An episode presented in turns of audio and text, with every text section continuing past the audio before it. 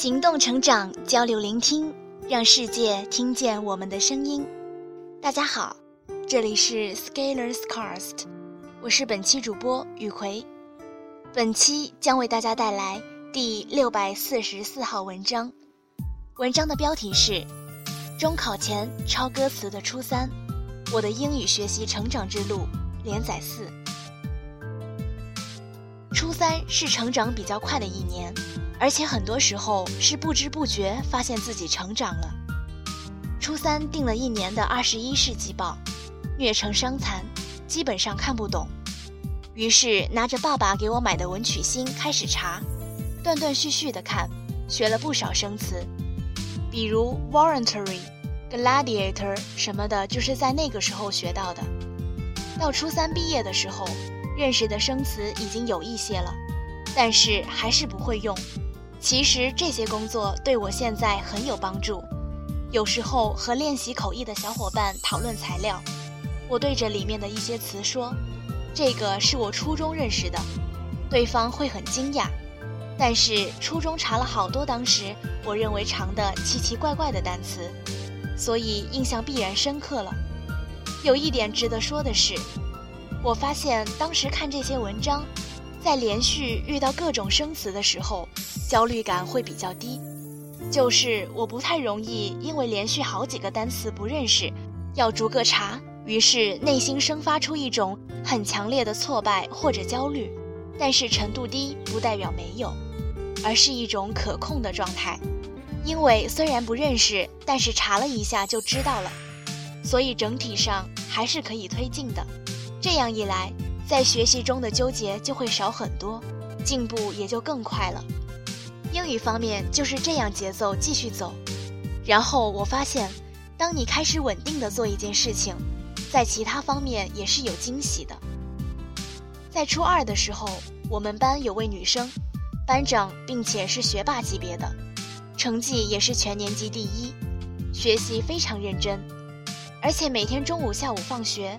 还会拎着一题书回家学习，然后写出来的作业通常是我们的典范，我们都拿来借鉴比对。这位女生还有一个妹妹，也是同一年级，他们俩成绩都很好，成为绝代双杀，成绩领先其他人。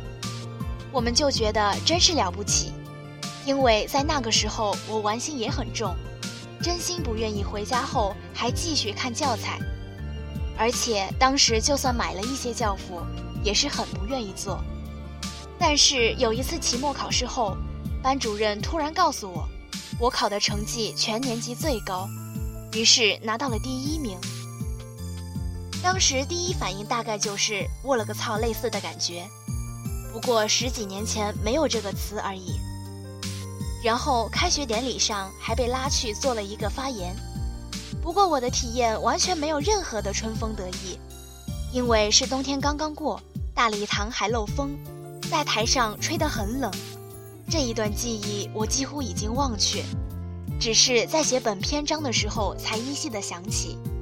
但是这次考试给我的一个很强烈的启发就是，我突然发现我其实可以做到比我预期的更多，我也可以有机会。能做到至少不比仰望的那些人差，这在成长过程中，其实是很能激励人心的，可以极大的增强信心。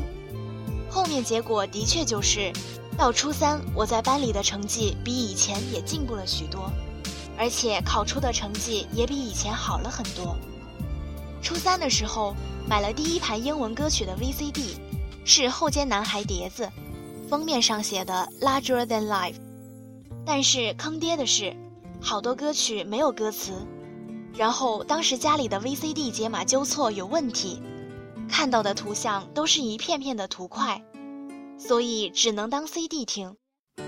但是当时词汇也有限，听力也有限制，听了好多遍还是不懂。比如《Show Me the Meaning of Being Lonely》这首里面，It's hard to see in a crimson love。